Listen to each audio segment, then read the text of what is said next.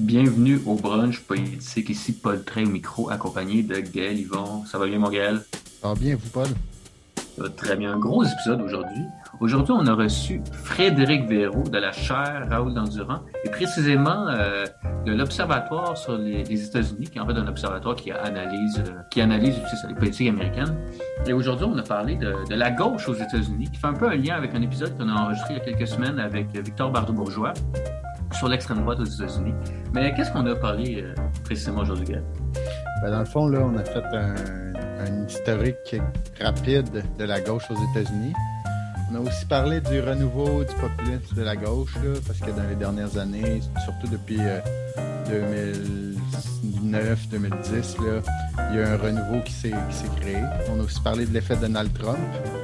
On a aussi euh, appris que ça se pouvait ça existe, les groupes conspirationnistes de la gauche. Oui, il y a QAnon qui existe, mais du côté de la, gauche, ça existe aussi.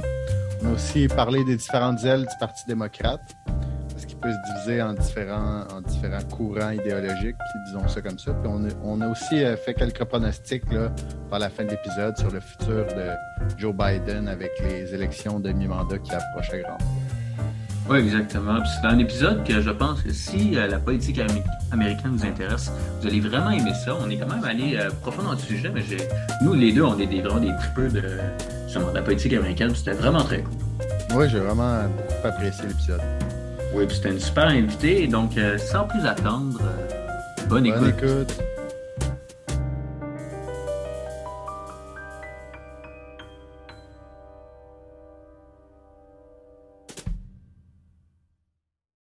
Écoutez, aujourd'hui, pour nos auditeurs, je suis désolé, moi, personnellement, je vais avoir une prononciation qui va être un peu difficile parce que je me suis fait enlever les dents de sagesse il y a sept jours. Il ressemble à un écureuil, il faut dire. Ah, c'est pas super quand même. Mais il y a une amélioration, mais, mais c'est ça. Puis d'ailleurs, euh, parce que là, Fred, tu viens et tu travailles pour la chaire Raoul d'Endurant. Encore celle-là. Oui, et ça. et au dernier épisode avec qu'on a reçu Victor Bardot-Bourgeois, j'ai je disais roule, puis j'ai été un peu honteux de ça. Donc aujourd'hui, je vais vraiment faire un effort de bien prononcer ça. Mais avant de, de tout de suite se lancer euh, dans le grand sujet, parce qu'aujourd'hui, on va parler de, de la gauche aux États-Unis. Parce que ça, on a fait un épisode avec, euh, si vous ne si l'avez pas écouté, en fait, on a fait il y a quelques semaines un, épisode sur euh, l'extrême droite aux États-Unis avec euh, Victor Bardot-Bourgeois. Et aujourd'hui, on fait un épisode avec sur la gauche, en fait, un peu en réponse, avec Frédéric Véraud de la chaire Raoul d'Endurant. Mais avant de se lancer dans le sujet, ben, on a notre grande question classique de déjeuner. Je, me demandais où vous en alliez. Là. J'étais comme, il va-t-il la poser, la question déjeuner, ou vous la skipper cette fois-là? Non, je la skipperai pas. D'ailleurs, cette question-là, on l'a réfléchi, Gaël. C'est là, là, vraiment. on, s'est demandé qu'est-ce qu'on allait te poser comme on voulait quelque chose de concept. OK. Et euh, en fait, on va te demander, parce que là, États-Unis, on disait, est-ce que toi, tu es plus crêpes, admettons des crêpes fines, ou des pancakes? Ouh! OK. Ben écoute, ça dépend un peu de mon mood, je te dirais. Ah Crêpes minces le matin, mais tu sais, des fois, ça arrive de déjeuner le soir. Hein? Ouais. Fait qu'à ce moment-là, peut-être plus pancakes. Ah, OK. Mais ça dépend aussi qu'est-ce que j'ai chez nous pour euh, faire ces, recettes-là. Moi, j'avoue personnellement n'avoir jamais fait des pancakes. Oh, gros statement. ouais. ah, ben parfait. Donc, euh, pancakes plus en après-midi, des crêpes plus le matin. Ouais. Ah, ben parfait. Vous n'êtes pas du genre Simpson, vous, Paul. Je sais. Mais en plus, au début, je me demandais, est-ce que c'est euh, c'est vraiment américain, les, les pancakes? Puis je me rappelais, bien sûr, les Simpsons, ils mangent toujours des pancakes, donc j'étais comme, oui, c'est Et je suis même allé voir sur Wikipédia, et c'est américain. c'est vraiment américain. Et anglais. Donc, euh, j'étais sûr de ma shot. Mais bon, Frédéric Véraud, au début, on va commencer, là, avant de lancer un sujet, de un peu d'où tu viens, ton parcours. Euh, on pourrait commencer peut-être par ton parcours académique. Moi, je le connais, mais... Oui, ben c'est ça. Bon, on s'est croisés euh, ben à l'UQAM, évidemment, au baccalauréat en sciences politiques, puis après, davantage encore euh, à la maîtrise en sciences politiques. Donc, moi, ça, je suis affiliée avec la chaire Raoul d'Endurant et mm-hmm. plus précisément avec l'Observatoire sur les États-Unis. Donc, voilà, c'était... Je travaille sur les, les États-Unis depuis, depuis le début de ma maîtrise mhm. et euh, plus spécifiquement sur euh, la gauche, plus le plan électoral, mais euh, nous y reviendrons. Ouais. Et ben, si on, se lance quand même, parce que souvent quand on parle de la gauche, qu'est-ce qu'on définirait une définition assez simple de la gauche, ce serait quoi selon toi? Oui. Ben, c'est important de dire que quand on parle de gauche puis de droite, ça dépend de chaque société. Mm-hmm. Parce que chaque société n'a pas le même, disons, spectre idéologique, a pas le... son centre idéologique ne va pas être à la même place. Fait que, par exemple, aux États-Unis, le, milieu va être un petit peu plus à droite que, par mm-hmm. exemple, au Québec puis au Canada plus largement. ça dépend de la société, ça dépend aussi de l'époque, beaucoup, et euh, des débats politiques en cours. Donc, euh, ce, ce, centre-là idéologique est, euh, est, amené à changer au fil du temps. Oui, c'est ça, ça, évolue avec le temps, ce, ce qui est la, la, gauche, en fait. Oui, tout à fait. Donc, euh, quand on parle de la gauche aux États-Unis, c'est vraiment très large, là, mais on va, on va parler de toutes les idéologies, les courants de pensée qui vont du centre-gauche à l'extrême-gauche. Fait que mhm. anarchisme, communisme, marxiste, orthodoxe et autres, même les social-démocrates, puis les libéraux. Puis, euh, fait que c'est vraiment comme un regroupement très, très large d'idées, d'idéologies puis d'attitudes qui ont surtout en commun une volonté de réduire les inégalités, mhm. que ce soit les inégalités économiques, mais aussi sociales, raciales, sexuelles, de genre. Euh, ouais, donc voilà. Fait que la différence entre chaque, chacun, chaque pan de la gauche, disons, ça va être le degré euh, de. En fait, le, le degré par, duquel ils veulent amoindrir les inégalités, mais mhm. aussi les moyens qu'ils vont mettre en action ah. pour les amoindrir. Ça, c'est intéressant quand tu dis justement les, réduire les inégalités, mais plus qu'économiques aussi, raciales et tout. par exemple, le, sans, sans, vouloir trop directement plonger dedans, mais aux États-Unis aussi, la question raciale est comme assez centrale quand même, historiquement. Donc, ah, ça, c'est ben, il y a encore des, beaucoup de beaucoup de questions raciales qui sont pas réglées aux États-Unis, on s'entend. Oui, c'est ça. Oui, puis toutes ces questions-là, raciales ou même de genre, ben c'est. Il y a aussi un pan économique à tout ça. Mm-hmm. Fait que c'est comme des. Mm-hmm. C'est des enjeux qui se recoupent beaucoup. Mm. Puis ça, tu l'as un peu dit rapidement parce que souvent, la gauche aux États-Unis, on a l'impression, ben surtout quand on regarde les, partis, euh, par exemple le Parti démocrate, c'est pas la même gauche, par exemple, qu'on va retrouver soit en Europe ou euh, même, euh, par exemple, au, euh, ben, au Canada. Au Canada. Par exemple, nous, les, si on prend un parti de gauche vraiment fédéral, ce serait l'NPD, ou par exemple, au provincial, qu'on prend le Québec solidaire, qui est beaucoup plus à gauche que le parti. Mais est-ce que souvent, les gens vont dire il n'y a pas vraiment de gauche aux États-Unis comme on retrouve ici. Est-ce que tu es d'accord un peu avec ça? Ou... Plus ou moins. Euh, ben dans le fond, c'est sûr qu'on ne retrouve pas. Il n'y a, a, comme pas un miroir parfait. On n'a pas euh, une, une, gauche ou une extrême gauche aussi animée qu'il y aurait une extrême droite aux États-Unis. Ou en mhm. tout cas, on la voit beaucoup moins. Mais il y a plein de, de, de, différences au sein de cette gauche-là. Puis celle qu'on voit beaucoup, ben, ça va être plus la gauche électorale. Tout, euh, tout ce qu'on. Les gens, les, tenants des, du, du libéralisme au sens américain, ce qui, ce qui va tout être très centre-gauche, puis qui se construit mhm. beaucoup en opposition au conservatisme. Fait que, puis aussi... Mettons les grandes images, sans, ouais, les grandes images, ce serait... Ah, mettons Bill Clinton, euh, Hillary Clinton, Obama, dans un certain ouais, c'est ça. Eux, on pourrait les qualifier de, de, de libéraux, vraiment, au sens assez, euh, assez propre du terme. Puis ces gens-là, en fait, ces gens-là, ils vont avoir vraiment une croyance au progrès social, ils vont être relativement optimistes par, optimistes par rapport euh, à l'évolution de la société. On va beaucoup miser sur l'égalité des chances. Tantôt, je parlais de la différence euh, de comment on va conceptualiser l'égalité. Mhm. Donc, eux, c'est beaucoup sur l'égalité des chances. Puis, ça va beaucoup passer par... Euh, en fait, on va aller... on va passer par l'État libéral pour mettre en place une meilleure égalité. Donc, on est loin de la grosse gauche euh, révolutionnaire, euh, communiste, puis qui... On est loin de Karl Marx. Oui, c'est ça. J'allais venir justement, c'est aux États-Unis, on, en tout cas, on la voit beaucoup moins, cette gauche-là révolutionnaire. On voit beaucoup plus une gauche réformiste, qui est hmm. aussi, qui est très variée, en fait. Mais elle, doit exister légèrement quand même, cette, cette gauche-là, tu sais, comme plus révolutionnaire. Oui, oui, puis on, on l'a vu euh, beaucoup quand, euh, quand Sanders, euh, ben Bernie Sanders, en fait, a fait ses campagnes en 2016, mm-hmm. surtout en 2016, mais un peu en 2020 aussi. les, les, les, organisations de gauche ou des journaux de gauche, ça se posait, on se posait beaucoup la question est-ce qu'on doit l'appuyer, même si il on, est d'accord avec les finalités de ce qu'il veut mettre en place, mais est-ce mhm. qu'on on, se demande est-ce que c'est une bonne manière de le faire en utilisant le Parti démocrate qui est souvent vu par ces gens-là plus euh, à l'extrême gauche comme étant un parti du capital? Hmm. Mais ça, c'est une bonne question. on va en parler un peu plus loin parce que c'est vrai que le Parti démocrate, parce que aux États-Unis, c'est deux partis. Donc, si tu es de gauche, ben, tu passes par le Parti démocrate, puis ça, donc ça, tout vient ensemble. Ben, c'est pas juste deux partis, mais c'est les deux partis qui s'échangent le pouvoir depuis longtemps. Ben, c'est ça. Puis ça permet de. Je veux tout de suite aller de comme. Historiquement, la gauche, comment elle a évolué, les hauts et les bas, tu sais, quand, comment ça a évolué, euh, la gauche? Est-ce que mettons, ça a toujours un peu existé aux États-Unis? Oui, ben, en fait, ça, c'est une question qui s'est beaucoup posée, que beaucoup d'auteurs se sont hmm. posés. Est-ce qu'il y a vraiment une gauche aux États-Unis? Parce que euh, si on revoit Karl Marx, lui, il se disait c'est la société avec le système capitaliste le plus avancé qui va d'abord euh, être épris d'une révolution socialiste. Puis c'est. Fait qu'en théorie, ça aurait dû être les États-Unis qui, qui, auraient vécu la première révolution socialiste, mais c'est pas ça du tout qui est arrivé. Finalement, ça a été ben, la Russie puis euh, qui était une société plutôt agraire.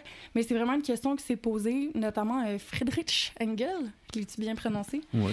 Lui, euh, il s'est posé la question, il s'est dit Ah, ben, aux États-Unis, il n'y a jamais eu de structure féodale comme il y a eu en Europe. C'est une structure sociale très, très rigide qui ne te permet pas d'avoir une certaine mobilité sociale. Puis il s'est aussi dit que les travailleurs américains qui, en à l'époque, au 19e siècle, étaient dans une, disons, une meilleure une meilleure situation socio-économique que leurs comparses euh, européens. Fait que ça peut expliquer qu'aux États-Unis, on aspirait plutôt à des valeurs de bourgeoisie ou on aspirait en fait à une mobilité sociale, ce qui pourrait expliquer hmm. pourquoi il n'y a pas eu un gros attrait pour le socialisme. Mm-hmm. Puis la question s'est reposée plus tard euh, avec Werner Sombart, qui lui, c'est vraiment comme poser la question, puis tantôt tu parlais de bipartisme, Gaël, puis c'est une des une des, des réponses, en fait. C'est que c'est très difficile pour un tiers parti de devenir viable électoralement. Hmm. En fait, ça s'est pratiquement jamais vu aux États-Unis, à moins qu'il y ait vraiment comme une restructuration partisane.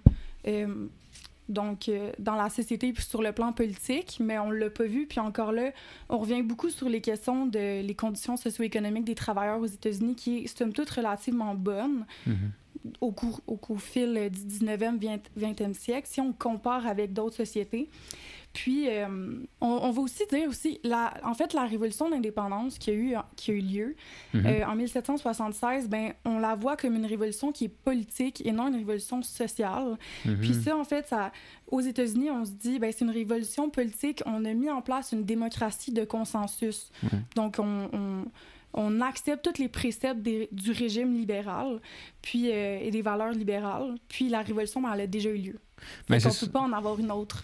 C'est ça, c'est comme si les États-Unis, dès le départ, il y avait comme un, ils embrassaient un peu les, les logiques, les logiques capitalistes depuis le départ, puis il n'y a comme jamais vraiment des mouvements qui ont remis, ou des mouvements très organisés qui ont remis en question ce fondement-là de la, de la, République américaine qui est, comme tu dis, la révolution à la base, c'était euh, c'était assez bourgeois comme façon de faire, puis c'était pas c'était pas issu d'une domination. mis en place par des bourgeois.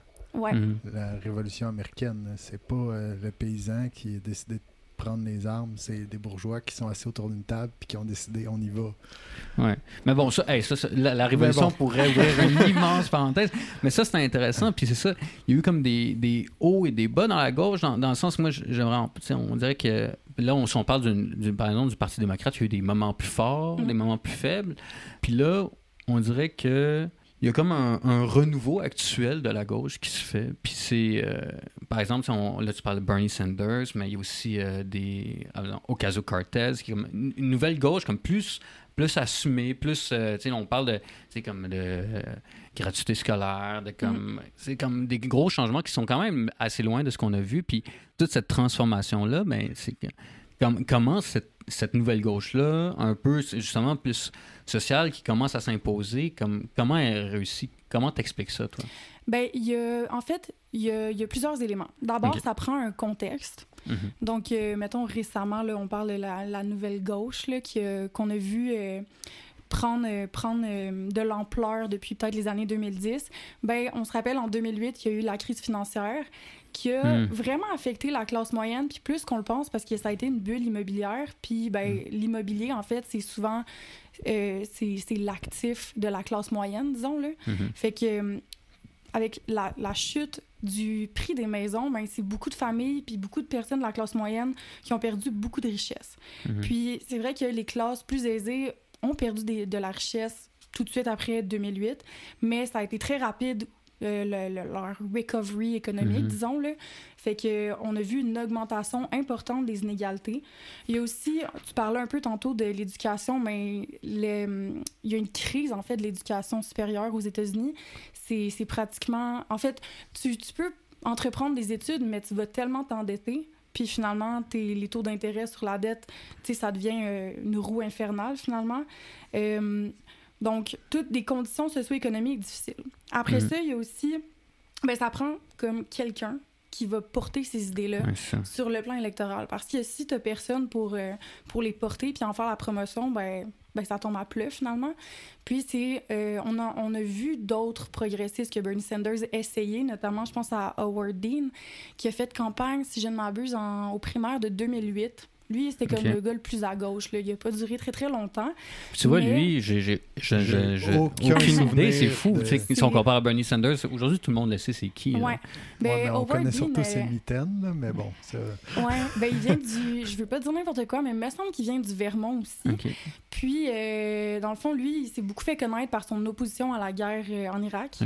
Dans début 2000, c'était beaucoup ça. La gauche était très mobilisée sur l'opposition à la guerre en Irak. Puis, euh, il a essayé un peu de de, faire valoir euh, plein de bonnes idées euh, plus à gauche. Mais c'est vraiment finalement en 2016 qu'on voit que ça, ça fonctionne avec Bernie Sanders, qui est vraiment arrivé dans, sur le plan électoral dans un très bon contexte, où est-ce qu'on a Hillary Clinton, qui est, mettons, la, la front-runner, celle qu'on se dit que c'est sûr qu'elle va passer, elle va être élue comme candidate démocrate, mais qui n'est pas tant aimée. Fait que lui, il arrive là, puis il, il, il, il donne des nouvelles idées qu'on a pas tellement entendu parler aux États-Unis, là, c'était quand même très nouveau. Ça, des, euh, des, idées bien à gauche, puis c'est comme, comme tu dis, qui ont un écho face à une classe moyenne qui est complètement en train de s'effondrer, comme exact. tu t'expliques. Puis aussi, dis-moi si je me trompe, mais aussi, Bernie Sanders, c'était comme le en fait, le candidat parfait pour s'opposer à lui, c'était Hillary Clinton qui représentait beaucoup la, un peu les de gauche, mais euh, ben, très au centre, élitistes. Ceux qu'on peut appeler les libéraux modérés, par exemple. Hmm. Puis ça peut être intéressant pour comprendre c'est quoi la différence entre libéraux et progressistes. Parce que sur le plan théorique, c'est pas mal des synonymes. Mais sur le plan de usuel, comment on utilise ces termes-là, euh, les libéraux comme Hillary Clinton, ils vont proposer des mesures par exemple l'égalité des chances, mhm. qui vont être, euh, qui vont peut-être moins réussir à diminuer euh, les inégalités. Exemple très concret, on va parler des soins de santé aux États-Unis. Mais Hillary Clinton, elle, elle proposerait probablement une option publique. Fait que les assureurs privés peuvent rester. Tu peux garder tes assurances privées, mais tu aurais une option publique qui te permettrait de t'assurer sur le plan de la santé plus facilement. Alors a du côté progressiste, qui est un terme qui est utilisé peut-être depuis genre, les années 90 pour vraiment se distancier par la gauche des libéraux. Euh, ben, eux vont proposer carrément Medicare for All. Fait que t'as pas d'option privée, là. C'est vraiment, t'as une option publique. Mm-hmm. Puis euh, juste pour, on parlait tantôt de comparer un peu les partis, c'est c'est fascinant de voir que Medicare for All, techniquement, va plus loin que la proposition de Québec solidaire. Pour, ah. euh, ouais, que Québec solidaire ah, veut étendre ça euh, Sur la dent, ouais, tout, tout, Medicare for All va encore plus loin euh, que la proposition de Québec solidaire. Cela dit, ah, c'est pas rentré. non, ça n'a pas été mis en place, là. Mais c'est quand même intéressant. Fait qu'on voit que quand même le Parti démocrate est une partie du Parti démocrate qui va quand même très à gauche. Puis là, mm. tu disais que Bernie Sanders, justement, lui a réussi à s'imposer. Puis, euh, tu sais, le contexte était important, mais qu'est-ce qui a réussi aussi à comme sorti de nulle part moi je me rappelle au début Bernie Sanders c'était un peu drôle il montrait ça c'est une monsieur qui c'est juste une anecdote mais c'est qu'il racontait que lui il prenait pas des avions privés pour faire sa campagne au départ il prenait des avions commerciaux comme tout le monde puis était comme ouais je dépenserai pas l'argent des gens euh, au début tu sais puis là tout le monde trouvait comme cool mais après il y a comme il est devenu immense, là. Ouais. Ben même, ben on est peut-être, vu qu'on n'est pas américain, peut-être qu'on l'a moins vu, mhm. mais je pense que c'est en 2011, il a fait un, filibuster. Pour les gens qui savent pas c'est quoi, c'est au Sénat, il y a comme une règle que tu peux pas interrompre un sénateur qui parle sur le parquet du Sénat. Fait que c'est comme une technique pour bloquer, genre, les projets de loi puis les votes, puis tu vas parler pendant des heures et des heures et des heures pour repousser, repousser, repousser, puis essayer de terminer la session sans qu'il y ait de vote. Qui avait fait un filibuster contre. Euh, c'était comme une, une entente, en fait, pour euh, rallonger des, des tax cuts, excusez le mon manque de traduction, mais des tax cuts qui dataient de l'ère W. Bush. Puis euh, Obama était d'accord, il y avait comme toute une entente, là, c'était prêt à, à, passer au vote. Puis là, il a fait un filibuster de genre 8-9 heures, non-stop, il a parlé des inégalités, puis comme finalement, ça, tout son discours est devenu un livre. Mais il a vraiment, il a comme quand même été, euh, il a gagné en popularité à ce moment-là. Puis déjà là, il y avait des observateurs qui disaient, ah, ce monsieur-là, genre, il va, il va vraiment comme mobiliser le monde. Puis finalement, cette journée-là, son site a shut down tellement il y avait de monde qui allait le visiter. Fait qu'il il, était déjà quand même connu de la gauche, hmm. mais effectivement, en 2015, c'était un peu genre, OK, il est qui, il sort de où, puis il s'attaque à Hillary Clinton, qui est littéralement une machine sur le hmm. plan électoral, qui a une organisation, qui a du financement, fait que il était vraiment vu comme, euh, comme perdant d'avance. Mais oui, puis donc, il y a ça, mais il y a aussi le fait que, sur le plan générationnel, les jeunes sont beaucoup plus, euh, sont beaucoup plus euh, propices à, trouver que le, des idées socialistes sont, sont mhm. assez attirantes, euh, notamment parce qu'en en fait, les jeunes n'ont jamais vraiment connu la guerre froide. On s'est comme pas mhm. fait démoniser l'URSS puis tout. Puis, avec les crises il y en a une en 2000, mais avec la crise de 2008, les jeunes vont, sont plus prompts à critiquer le capitalisme. Mhm. Fait que sont, sont peut-être plus, euh, plus attirés vers des idées euh, social-démocrates comme celle de Bernie Sanders. Mais est-ce que, euh, et là d'ailleurs, j'aimerais qu'on amène, parce qu'il y a un aspect que Bernie est aussi un peu, dis-moi ce que tu en penses, mais il est un peu populiste, Bernie. Il s'adresse au peuple, puis c'est puis c'est un peu une sorte de, populisme de gauche. Puis euh, est-ce que ça existe un populisme de gauche Est-ce que, est que ça se dit comme terme? Ou en fait on pourrait commencer à expliquer pour que les gens qui nous écoutent c'est quoi quoi le populisme Je sais pas si tu veux te lancer dans une définition. Ben écoute, je peux me lancer. Euh, c'est un terme qui est extrêmement extrêmement galvaudé là. On pourrait même dire que c'est un mot valise, mais il y a un consensus sur certains aspects. Euh, la notion de peuple est très très centrale et le peuple est la seule source de légitimité euh, pour l'État, pour le gouvernement. Fait que c'est très démocratique, là, déjà mhm. en partant.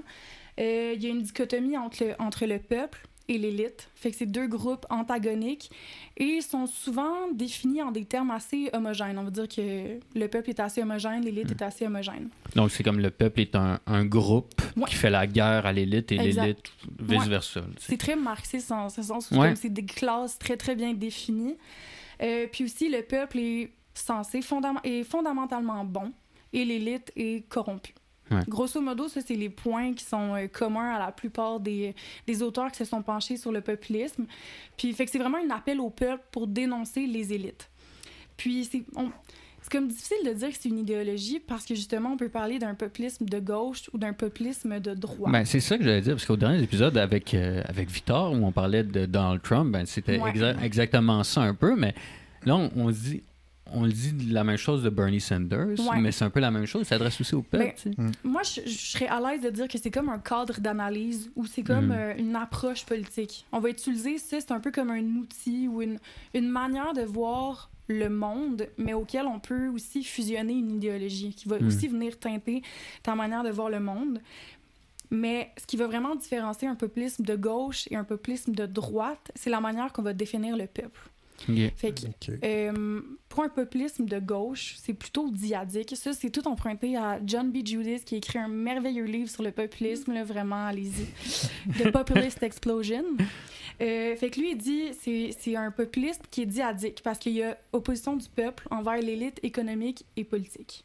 Euh, diadique. Oui, diadique, donc double. Il n'y a, pas, il y a, il y a pas de dimension identitaire. Comme le peuple, c'est les gens qui travaillent c'est euh, une dimension qui est plus sociale et économique. Pour dire un peu la, la, classe ouvrière, si on tombe dans ouais. Mais Moi, j'ai juste retenu qu'elle a dit le mot explosion tantôt. Oui, fait qu'il y a comme vraiment une volonté de réconcilier les intérêts de tous les gens qui travaillent. On pourrait dire peut-être la classe productive, là, pour essayer de dire ça. on pourrait dire aujourd'hui un peu la, classe moyenne, en quelque sorte, aux États-Unis. c'est ça. Alors qu'un populisme de droite, ça va être plutôt euh, triadique. Donc, on a le bon peuple, genre blanc, là, comme celui qu'on caractérise comme étant le bon peuple. Il va avoir l'élite, souvent ça va être l'élite politique, et il va avoir le, reste. les étrangers, les gens qui ne nous ressemblent pas. Puis c'est mhm. là la dimension identitaire qui vient plutôt caractériser un populisme de droite. OK. Mais après ça, il y a quand même une dichotomie entre le peuple et les élites. Fait qu'il y a quand même des, des, éléments qui se ressemblent beaucoup. On va beaucoup simplifier les enjeux.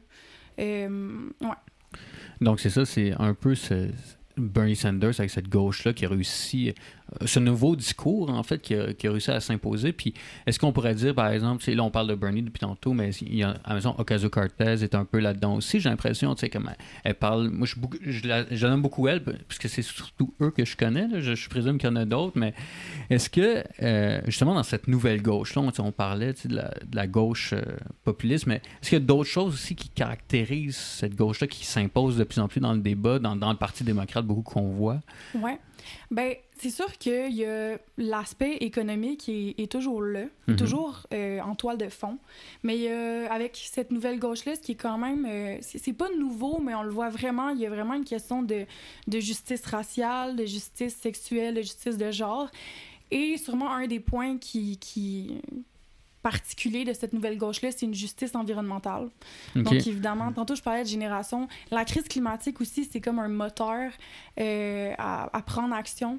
Puis, l'environnement, c'est quand même assez lié à l'économie capitaliste. Donc, tout, tout, euh, en fait, se recoupe ensemble.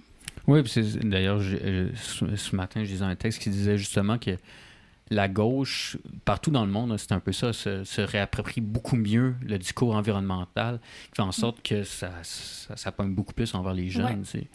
Puis, euh, et d'ailleurs, là, je voulais te demander une petite question, parce que ça, c'est un peu mon dada, là, mais tu sais, les réseaux sociaux, là, je sais pas si tu es capable de me dire, mais est-ce que ça joue un rôle dans, dans comment cette gauche a réussi à bien s'imposer, à bien passer son message? Parce que, oui, on sait que les réseaux sociaux, par exemple, très bien fonctionné pour l'extrême droite. Victor l'a bien dit, puis propager les idées, mais comment ça, ça a fonctionné pour la. Ben pour... Bernie Sanders, c'est parti un TikTok. Excusez. Oh. je sais pas. Réponse courte, euh, oui. Euh, comme dans les années 60, l'université était comme un lieu d'échange d'idées puis un lieu de mobilisation, mais les réseaux sociaux, on peut dire qu'ils jouent ce, ce rôle-là aujourd'hui.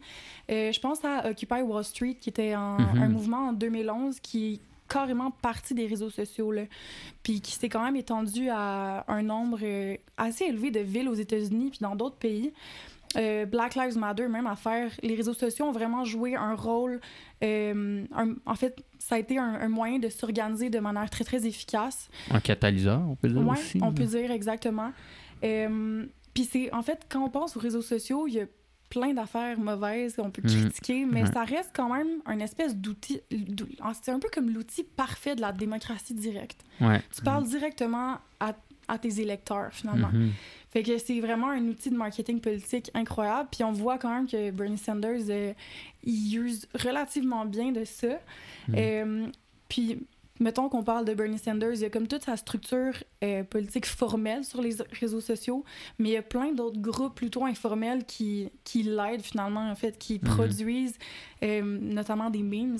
Puis mhm. qui font, ils, lui font, euh, ben, ils publicité. J'en parlais tantôt, l'histoire de ces mitaines, c'est connu partout. Ouais. Oui, c'est devenu immense. Là, puis, mais tu sais, moi aussi, je pensais, mais tu sais, par exemple, moi je reviens toujours sur elle, mais Ocasio-Cortez sur Instagram, c'est comme est immensément populaire, puis elle est très présente, elle s'adresse directement aux gens, tu sais, puis tu sais, elle fait des lives des fois. Elle fait des Q&A, elle va sur Twitch notamment avec euh, Jacques, Metzing. Ben oui. Fait que, ouais, ouais, c'est vraiment un outil qui... Puis je pense, en fait, on voit que la gauche se, se rajeunit, mhm. puis ça va être vraiment un outil qui va, qui va gagner euh, à être utilisé là, par euh, des politiciens et politiciennes plus jeunes.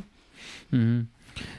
puis là, dans pas longtemps, on va parler de, des mouvements, mais avant, je voulais te demander une question sur justement cette gauche-là. Est-ce que euh, l'effet, il y a eu un effet Donald Trump sur ces gens-là? Parce que Donald Trump, on dirait qu'il a tellement comme marqué, en fait, l'Amérique, les États-Unis, mais le monde au complet.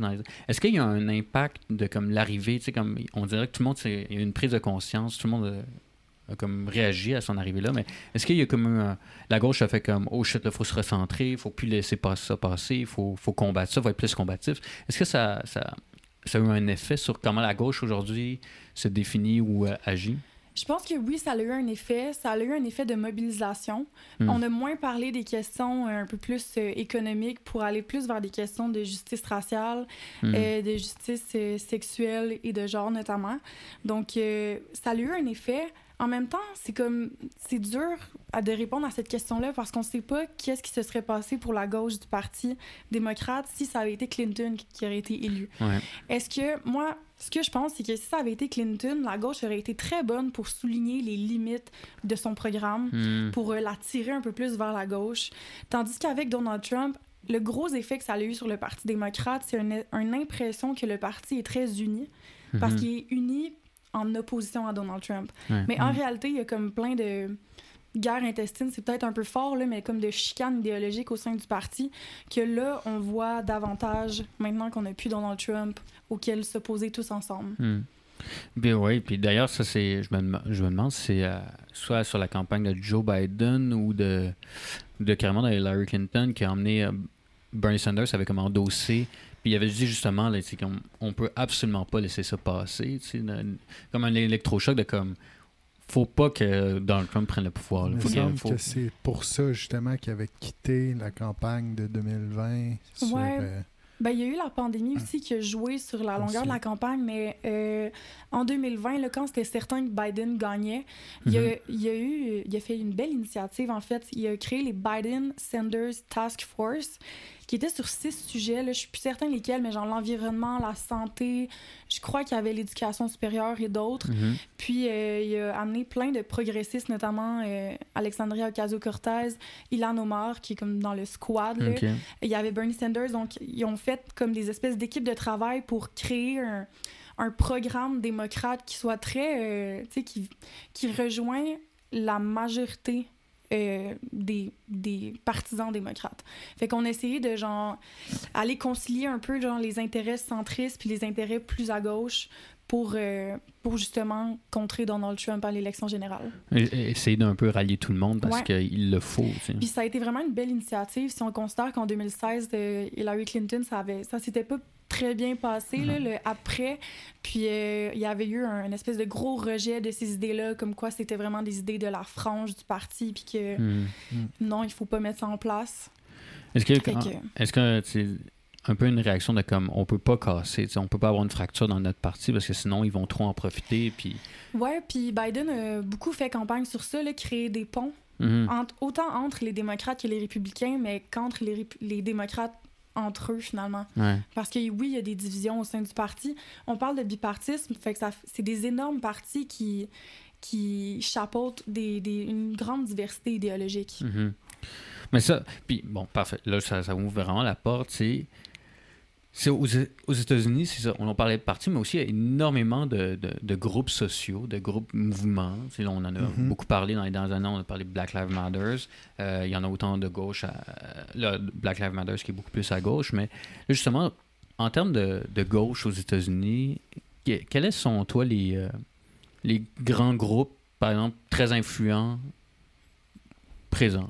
Des grands groupes très influents, il y en a pas tant que ça. Mettons, tu vas voir la liste des think tanks les plus influents. La majorité sont centristes, sont indépendants. Il y a quelques conservateurs. Euh, progressistes, ça arrive très bas dans la liste, mettons.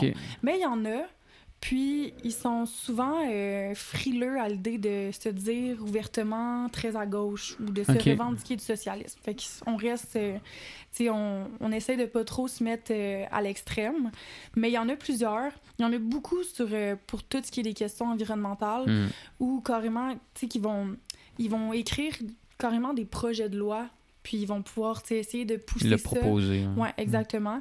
mais, mais puis il y a aussi beaucoup de journaux et de médias qui sont plus à gauche. Je pense notamment à Mother Jones ou Vox, ou euh, encore plus à gauche, euh, le magazine Jacobin, qui est... Euh, tu vois, le, magazine Jacobin, eux, ils étaient parfois plutôt contre le fait d'appuyer Bernie Sanders, puisque ça restait de la politique électorale. Mais fait qu'on voit qu'il y a quand même une grosse diversité.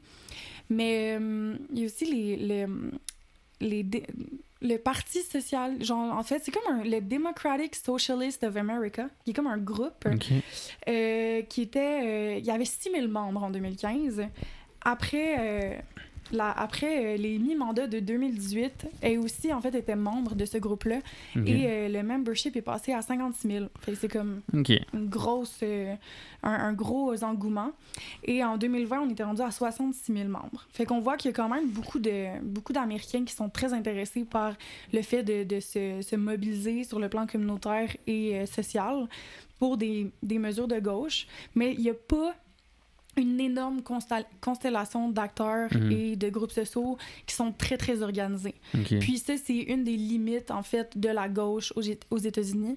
Si on pense euh, aux conservateurs dans les années 70, ils avaient tout construit une espèce de constellation très, très, euh, très solide avec euh, des moyens de financement puis tout. Puis ça, ça explique pourquoi il y a eu un regain conservateur dans les années 80. Tout ça était assis sur vraiment comme... Des structures, puis tout. Exactement.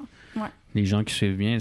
Comme par exemple, on, on l'a vu, c'est comme si. Mais ça, c'est souvent, à gauche, c'est tellement. Euh, c'est souvent des idées, donc c'est tellement un peu hétérogène, donc ça se relie pas, donc c'est très.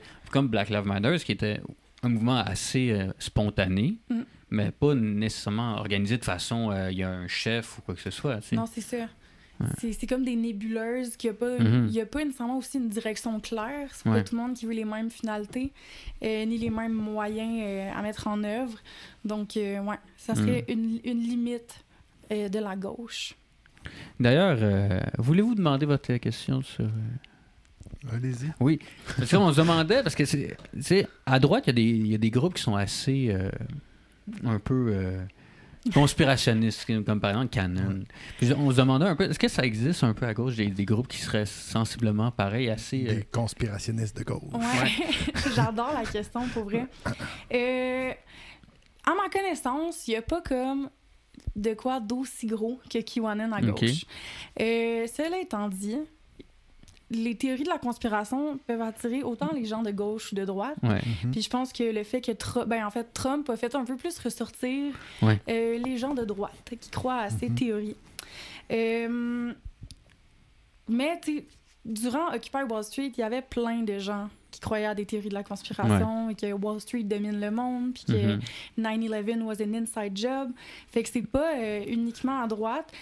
C'est vrai, excuse-moi, je te C'est vrai qu'il y, a beaucoup de monde. Euh, on n'en parle plus, mais pendant longtemps, l'histoire, c'était comme le, 11 septembre. C'est oui. c'est un complot. C'est un complot pour aller en Irak pour chercher du pétrole.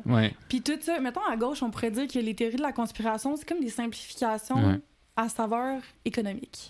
Ça. La guerre en Irak, euh, il y avait, il y a eu un black flag, un red flag, je sais mm. pas comment ils disent ça dans, leur, dans leur cercle, mais euh, qui a comme poussé les États-Unis à aller en Irak pour aller chercher du pétrole et faire de l'argent sur le dos des Irakiens.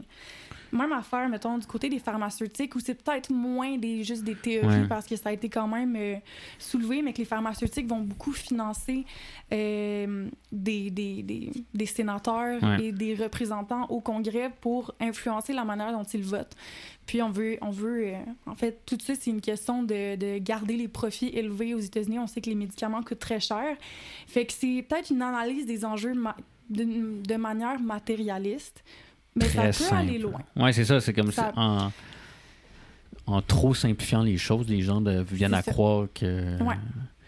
Ah mon Dieu, mais c'est vrai que c'est intéressant, on n'y pense pas. Parce que même, même ici, tu en entends des comme certains discours. Ah, c'était. Mais c'était une bonne question, puis je me suis vraiment posé la question. Mais écoute, peut-être. Je pense que la gauche n'est pas euh, perméable à une grande théorie de la conspiration, une big tent pour euh, toutes les. Mais puisqu'ils puisqu sont tellement désorganisés, peut-être qu'ils n'arrivent juste pas à s'organiser euh, de façon très concrète. je, sais pas. je vais aller sur 4chan puis je vais me faire appeler G pour gauche.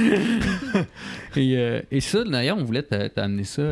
L'événement George Floyd qui a eu, tu sais, comme on a vu justement, là, qui a mis de l'avant un peu les les questions raciales, en fait, la, la beaucoup la violence policière envers les Noirs, mais il y a beaucoup d'autres choses, les inégalités reliées à, à tout ça. Mais est-ce que ça, ça, a changé un peu, euh, ça a changé un peu par, la gauche, est-ce que ça a un, un, rapport différent? Est-ce que, par exemple, les, les, questions raciales sont devenues plus importantes dans les dernières années à gauche? Est-ce que tu pourrais, on pourrait dire ça? Ou... Ben, je pense pour remonter à, avant George Floyd, il faut remonter euh, aux manifestations à Ferguson en genre 2014-2015. Mhm. Euh, là, on a vraiment vu le lien très clair entre Occupy Wall Street puis Black Lives Matter. Il y a beaucoup de gens qui étaient dans Occupy Wall Street qui sont comme allés vers ce mouvement-là. Euh, Black Lives Matter a utilisé beaucoup de, même, euh, disons, techniques d'organisation sur les médias sociaux, etc. Puis c'est vraiment une hérétique directe. C'est très clair, la stratégie se ressemble beaucoup, mais euh, la différence, c'est que Black Lives Matter a réussi à persister dans le temps. Occupy Wall Street, ça s'est terminé assez rapidement. Puis, fait que oui, il y a un lien. Euh, mhm. sur le plan, peut-être que ça, ça, ça, a comme poussé la gauche à revoir ses priorités et euh, à peut-être mettre des mesures, ben en fait, à, à, prendre la parole sur des enjeux, puis à, mettre, mettre sur la table des mesures qui pourraient être plus, euh, plus dirigées vers les communautés mhm. afro-américaines. Mettre ça un peu, mettre ça plus de l'avant. Oui, c'est ça, exactement. Euh, notamment, je pense à, aux réparations financières pour euh, mhm. tout ce qui a trait à l'esclavage. C'est quand même une discussion qui est de plus en plus soulevée dans les cercles de gauche aux États-Unis. Même durant le débat des, un des débats démocrates en 2020, là, ça a été demandé aux candidats démocrates qu'est-ce qu'ils pensaient de ça, les réparations. Fait que ça, c'est quelque chose qu'on ne voyait pas du tout il y a 10 ans. Euh, on, on, pense aussi, mettons, à Defund the Police. C'est très nouveau qu'on parle de ça. Puis c'est très lié euh, à tout, tout, ce qui est, en fait, la violence qui est faite à ces communautés-là. C'est vrai que Defund the Police, qui, qui est un sujet qui s'est rendu jusqu'ici, ouais. Mhm c'est quand même assez récent que c'est un sujet qui s'impose vraiment dans le débat, là, qui, puis c'est quand même assez relié à... Puis qui est juste à gauche. À droite, euh, non, c'est plutôt le contraire. Là, Mais ça, là, parlons euh, vraiment de la gauche électorale et du Parti euh, démocrate et républicain. Euh, admettons, si on prend aujourd'hui le Parti démocrate, est-ce que tu dirais, tu le placerais-tu quand même à gauche? Est-ce qu'il a été plus à gauche ou. Ben, en fait, j'en ai aucune idée. Est-ce qu'il est plus au centre? Où tu le places, toi? Ben écoutez, moi, je vous. Parce que j'ai pas fait cette job-là quantitative et super plate de placer le parti. Il y a un super site qui s'appelle VoteView qui l'a déjà fait. Puis c'est malade, ce site-là. Tu peux voir tous les, les euh, membres du Congrès, les placer idéologiquement. Ah. Euh, c'est malade. Fait que ah, eux ont fait ce travail-là. VoteView. On va mettre le lien dans le c'est fascinant, des heures de plaisir.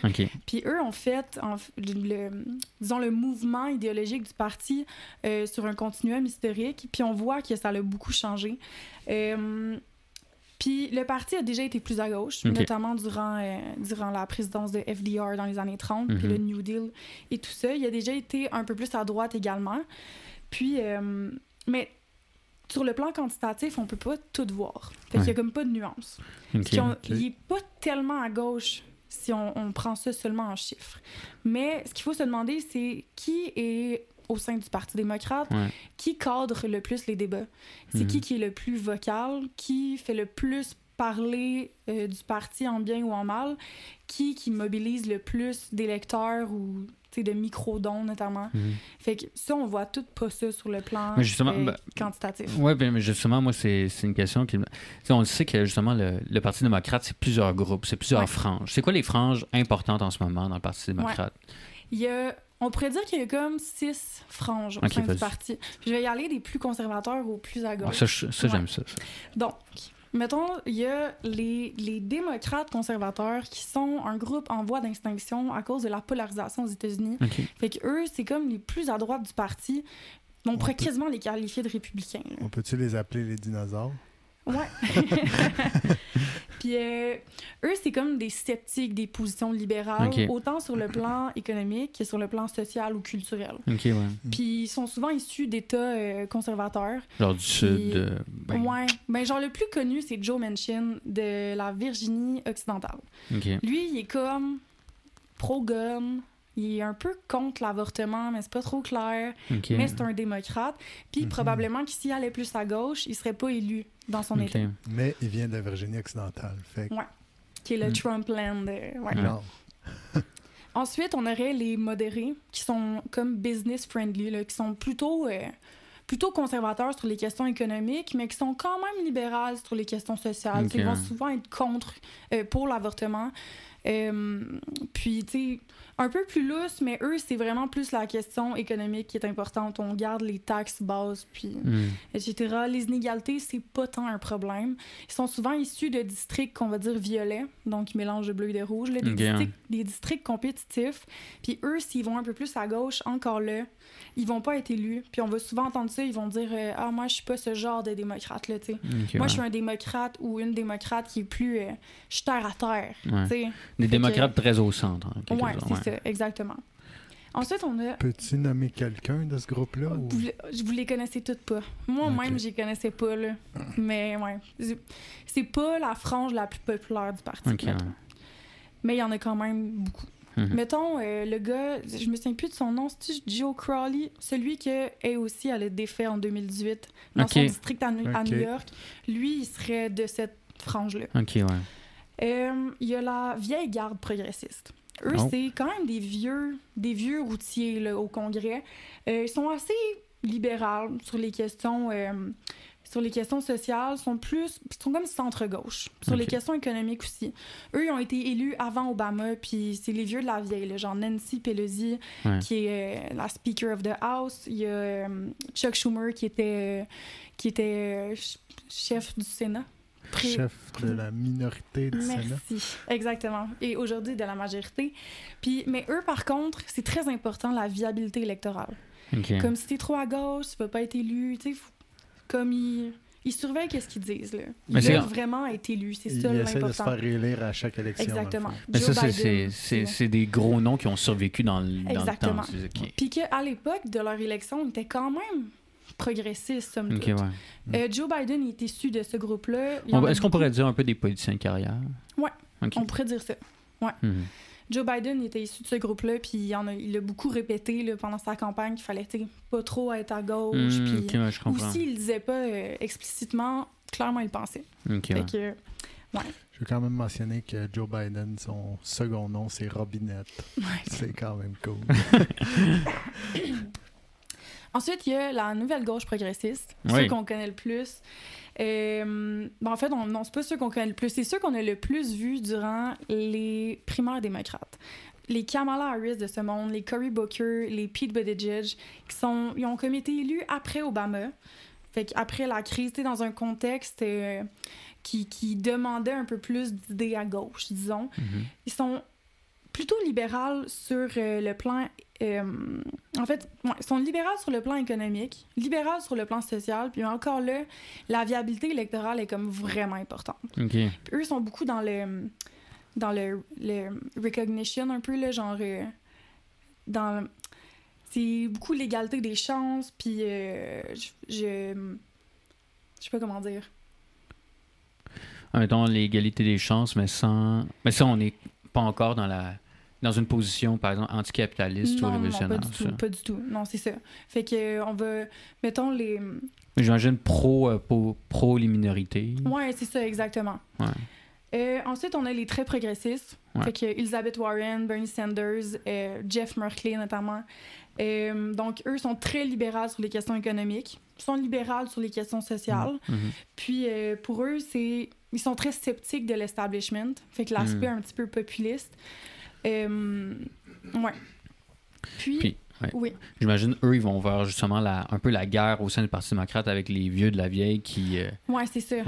Puis eux, ceux que j'ai nommés aussi, c'est quand même des, des vieux routiers. Là. Ça fait longtemps qu'ils sont là, fait que versus euh, les Chuck Schumer puis euh, Nancy Pelosi, ils se Mhm. connaissent depuis longtemps puis ils savent que ils sont capables de s'entendre, mais chacun va pousser un peu de son côté Ouais, euh, idéologique. Puis maintenant, on a les super progressistes qui sont c'est comme une nouvelle frange un peu depuis 2018, depuis les élections de mi-mandat de 2018. Fait qu'on pourrait dire que c'est un effet Trump finalement. Là.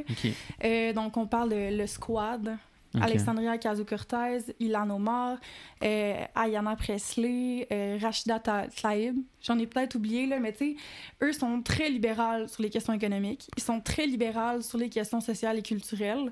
Puis pour eux, la, viabili- la viabilité électorale, c'est pas ce qui compte. Ce qui compte, c'est faire avancer euh, ce en quoi on croit, puis de vraiment Ouais. comme deliver. Ce Ok, qu'on- ouais, ça. Ouais. On- ils sont un peu comme dans. Ils sont dans un combat continu. là. Sont- un combat autant attaquer les républicains et les critiquer, mais aussi souligner les limites euh, des mesures qui sont prises au sein du Parti démocrate. OK, ouais. Ouais. Donc, c'est un peu. euh, ça, c'est la frange la plus militante. Ouais. OK. Puis eux, en ce moment, on pourrait dire que c'est pas mal eux qui, qui dirigent euh, la manière de cadrer les débats. OK. On, on le voit beaucoup, euh, notamment si, si on veut faire passer un projet de loi au Congrès qu'ils sont pas d'accord, ils vont le faire savoir, ils vont utiliser les réseaux sociaux pour le faire savoir, puis ils sont très mobilisés sur la critique. Dans le fond, ils prennent leur place puis ils Ouais. essayent de cadrer tout ce qui se passe. Mais c'est c'est ça qui est quand même un peu intéressant parce que ça prouve que, oui, le Parti démocrate, c'est comme toute la gauche, mais en réalité, le Parti démocrate, c'est un peu six différents partis. Ouais. Puis, puis c'est ça, j'imagine qu'au sein du Parti démocrate, chacun sait dans quelle gang il est. Là. Oui. Il n'y a pas une ligne de parti dure aux États-Unis, Ouais. en fait, tout le contraire. Là. Fait que oui, puis il y a des caucus au Mm. sein même du Congrès. Fait que Mm. oui, il y a comme des, des, des petites cliques. Là. Mhm. Mais c'est ce que je te disais, comme si on compare sur le plan quantitatif, on voit pas tout ça. Puis on peut pas prendre en compte c'est qui qui parle le plus fort Mhm. dans ces, ces celles-là. Que quand on, on décortique un peu plus, puis on va voir sur le plan qualitatif, on voit, on voit beaucoup plus les différences. Mhm. Fait que le parti, quantitativement, est peut-être pas tellement à gauche, mais ceux qui font, qui parlent le plus fort, c'est quand même ceux qui sont le plus à gauche. Ah. Mais c'est ça, c'est. Ah, mais c'est c'est intéressant. Ça prouve que, oui, il y a de la gauche aux États-Unis un peu, en quelque Ouais. sorte. La, la question, c'est oui, il y en a. C'est juste qu'elle est euh, parmi tant d'autres, puis euh, elle essaie de faire sa place. Écoute, parfait. Ben, parfait. Là, on passe à la. On va passer un peu à la fin, puis on va passer au, au, au, au bout que moi je préfère personnellement, parce que là, on va commencer à jouer avec nos boules de cristal, à se demander comment ça va se passer pour les prochaines élections. Et, euh, et là, on arrive en fait à une élection de, de, de mi-mandat. Et ça, rapidement, hey, en- est-ce qu'en une minute, tu es capable d'expliquer c'est quoi les mi-mandats? Ah, Top chrono. Les élections de mi-mandat, ça a lieu à chaque deux ans. Mhm. Euh, donc, il y en a techniquement pendant les présidentielles. Et puis, c'est toute la Chambre des représentants est en réélection, ainsi que le tiers du Sénat, à moins qu'il y en ait qui aient démissionné ou qui aient pris leur retraite entre-temps, euh, ainsi que le morts. tiers des États qui va faire élire un gouverneur. Donc, grosso modo, c'est ça. On change complètement le paysage euh, partisan au Congrès. OK. Fait que l'équilibre la, la force, les rapports de force entre les deux partis peuvent changer du tout au tout euh, en l'espace d'une élection. OK. Mais la- le président ne change pas. Non, Ouais. Et ça, ça, ça arrive, euh, en fait, cette année, si je me trompe. euh, Non, ça va être en 2022. 2022. En novembre 2022. 2022. Oui, ça, euh, ouais, ça. On n'est pas en 2022 encore. Et pour les, les élections de mi-mandat, qu'est-ce qu'on peut s'attendre un peu? Parce que là, on voit que, bon, Joe Biden, ça, ça va, mais pas, c'est pas le feu non Ouais. plus. Là, ça, de- en fait, de- on- depuis le retrait des troupes en Irak, en Afghanistan, j'ai l'impression que ça, ça va plus du tout, en fait. Ouais. Donc, euh, Ben, avant de répondre à ta question, je vais Ouais. pédaler sur ce que tu as dit. Biden, il y a un taux d'approbation très mauvais. Il y a le taux d'approbation le plus bas depuis euh, Jimmy Carter. Le seul qui le dépasse, c'est Trump. Donc, il est à peu près à genre 43% de favorabilité. OK. Fait que ça va pas très bien de ce côté-là. En plus, sur le plan économique, ça va pas très bien non plus. Euh, Il y a une grosse inflation, puis ça, ça paraît toujours... L'opinion publique est très, euh, est très sensible à l'économie. Mm. Euh, Il y a eu des gros plans, notamment le COVID-19 relief, là, que ça a pas tellement paru dans l'opinion publique. Comme les gens qui ont été... Je lisais un sondage, là, puis les gens sondés étaient comme... Ouais, on l'a pas tellement senti, ce- Mhm. sur le plan financier. Fait que, euh, ouais, ça va pas très bien. Puis je te dirais que pour 2022, je veux pas euh, être porteuse de malchance, mais ça s'annonce très mal Ah pour ouais. les démocrates. Donc, Ouais. euh, les républicains sont. euh, ben, Ouais. Juste, je pense que récemment, il y a eu des élections, puis les républicains ont très bien euh, ouais, ben, en performé. Virginie, Les... puis au New Jersey. Ouais. New Jersey, en principe, on se dit les démocrates devraient l'avoir haut la main, puis ça a été comme très difficile. Ils Ok. sont, sont passés tout juste. Euh, en Virginie, ça s'est pas bien passé du tout. Puis aussi, c'est que, euh, en fait, à chaque élection de mi-mandat après une présidentielle, en principe, le parti qui est au pouvoir à la présidence devrait perdre des sièges. C'est comme si ça arrive toujours comme ça. Mm. C'est le- l'électorat va un peu, disons, punir Ouais. le parti au pouvoir. Donc, euh, Ils sont jamais contents. Exactement. Vous avez enlevé les mots de ma bouche, je pense. Mais, Ouais. mais c'est ça, donc ça s'annonce en fait des gains importants pour le Parti républicain. Puis l'autre aspect, mettons, plus communication politique, c'est que là, les démocrates, ils sont pas unis par leur opposition à Donald Trump. Fait que le Mhm. message est un petit peu. il- Le message n'est pas clair et cohérent pour tout le parti. Ouais. Fait que. Mais ça, là, ça amène. Ben, après, ça, c'est pas tout de suite, mais après, il va y avoir les élections présidentielles. Et il y a un peu une question est-ce que Joe Biden, d'un, va se représenter ça amène. En fait, Ben comment, là, il va, il- comment il va, Joe? Il commence à être vieux, Joe. Moi, je-. Puis je le trouve, moi, je- sincèrement, puis je, je, je veux pas tomber dans de l'âgisme ou quoi que ce soit, mais tu sais, puis au début, je trouvais ça plate quand les gens disaient, ah, il a l'air don vu, mais il a l'air fatigué. Sincèrement, là, Ouais. dans certains moments, c'est, je sais que c'est souvent des images qui veulent faire un buzz, là, mais oh, il a ça a pas l'air facile Ouais. des fois. Là. Mais écoute, là, il, il a 79 ans, là, il s'en va sur ses 80 ans. Euh, pendant la première campagne, je crois que c'est pendant les primaires démocrates 2020, il avait dit Ah, moi, je vais juste faire un mandat. Mhm. Faire dire ça, en fait, ça a comme. C'est un couteau à double tranchant. Ouais. Fait que. Il y en, a pas, il a pas euh, fait campagne uniquement là-dessus, là, mais il a dit qu'il se représenterait probablement pas en 2024. Là, je suis allée me mettre un petit peu euh, d'actualité, puis Mhm. apparemment qu'il aurait dit que finalement il veut se représenter en 2024. C'est Ah pas oui. trop clair, Ok. mais peut-être qu'il tente le terrain, on sait pas trop. Euh, mais ça veut dire que finalement en 2024, il y aurait quoi, genre 82, 83, un autre mandat de 4 ans? Oh. Ça commence à faire beaucoup. Est-ce Ça que- commence à faire vieux. Est-ce que tu, toi, est-ce que tu verrais peut-être le parti qui lui indiquerait un peu la porte? Est-ce que ce serait une possibilité? C'est possible, mais Ouais. techniquement, il est le chef du parti. Ouais, c'est ça. Fait que J'imagine qu'il y a beaucoup de luttes ouais. internes par rapport à ça, justement. Mais, Mais c'est sûr que, que- si, par exemple, il se représente en 2024, est-ce que le parti est prêt à prendre Kamala Harris pour une partie du mandat si ça finit pas? Ouais, ben ça, c'est une autre question, mais Kamala Harris a aussi un taux d'approbation très mauvais. Ah oui? Ouais, Ouais. comme dans les plus mauvais des vice-présidents. Des vice-présidents, ça. Donc, euh, puis même, sa cote descend plus rapidement que celle de Biden. Donc là, ça va pas bien à la Maison-Blanche en ce Mm, moment. ouais. Ben, elle, elle a géré des dossiers difficiles, notamment l'immigration. Mhm. Fait que c'est- sûr que c'est c'est- des enjeux qui sont plus difficiles à gérer. Puis même l'immigration, c'est pas du tout un enjeu qui est consensuel au sein du Parti démocrate. Mm. Fait que ça, les critiques fusent de toutes parts, mais surtout du Parti républicain, mais quand même. Fait que. Oh, c'est pas on rassurant, tout ça. c'est ça. Et mettons, là, si on dit, on prend l'hypothèse que Joe ne revient pas, est-ce que, selon toi, il y aurait des candidats potentiels? Je sais qu'il y aurait Ouais. une primaire et tout, mais selon toi, ce serait qui les, les candidats qui seraient comme importants? Parce qu'au début, je- moi, je, moi je, je pensais depuis Kamala Harris qu'elle allait se présenter, mais là, tu me dis un peu que justement, ça va pas super bien. Mais est-ce que. Probablement qu'il se présenterait si l'occasion euh, se présente. Mais même si Biden déciderait de se présenter, il n'y a rien qui empêche quelqu'un de primary Biden. Mhm. Fait que d'un peu de le. De, de le un battre, peu, ouais, c'est ouais. ça, de le challenger. Mais oui, il y a plusieurs euh, personnes euh, potentielles. Euh, tu sais, en 2020, il y avait un énorme bassin de candidats. Là, c'est sûr qu'il y en a plusieurs d'entre eux qui, qui s'essaieraient encore une fois en 2024. Je pense à Pete Buttigieg, qui a Mhm. même un. qui, qui est l'équivalent du ministre des Transports à la Maison-Blanche, fait que secrétaire des Transports Mhm. ou de l'infrastructure. Cory Booker, qui est un sénateur. euh, puis le Sénat aussi, c'est souvent euh, l'incubateur des futurs candidats Ouais. présidentiels.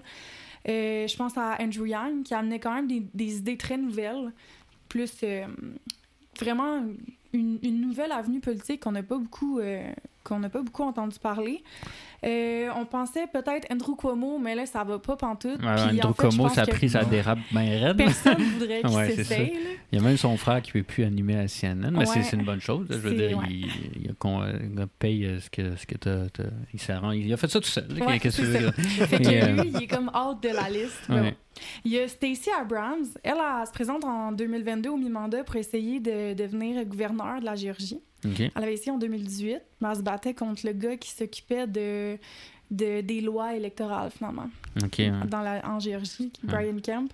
Mais dépendamment du résultat, après peut-être s'essayer en 2024 comme candidate démocrate. Euh, Gavin Newsom, qui est le gouverneur actuel de la Californie, son mandat va se terminer en 2022. Puis euh, il a quand même relativement bien fait, donc lui aussi c'est possible.